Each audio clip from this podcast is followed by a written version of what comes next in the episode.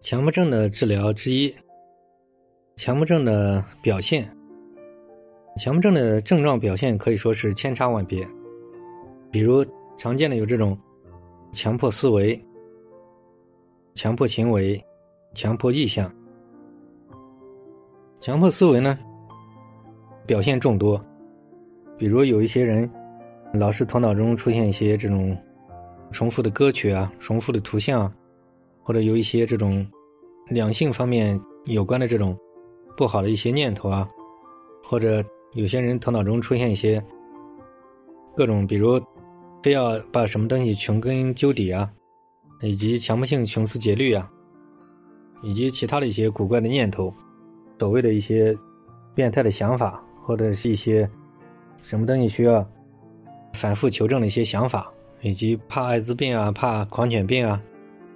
以及怕得什么癌症啊，以及这种性心理方面的，还有其他种种的各种复杂的强迫观念，比如这种跟学习相关的，或者跟工作相关的，或者其他一些说不清道不明的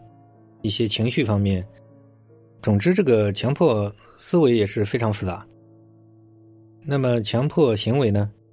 常见的，比如。反复洗手呀，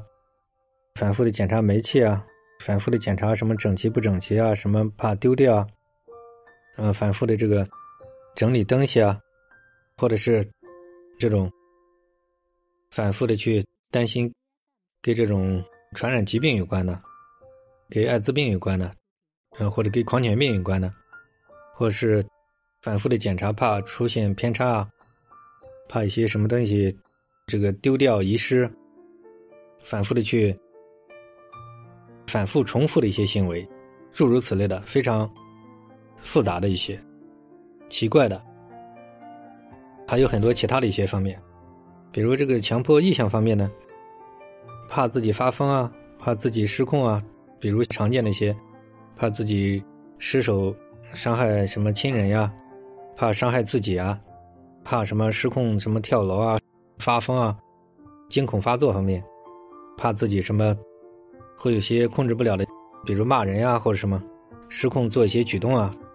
啊以及强迫的非常可怕的一些言行呀，啊，终归强迫症的这个表现是千差万别，非常复杂，可以说就是涵盖了这个工作、生活、学习方方面面的问题。强迫症的表现呢，可能有些比如跟性心理方面呢，或者极度的道德感相关的。或者是跟情绪相关的，或者是跟这种，比如像思维跟行为相关的，呃，不一样足。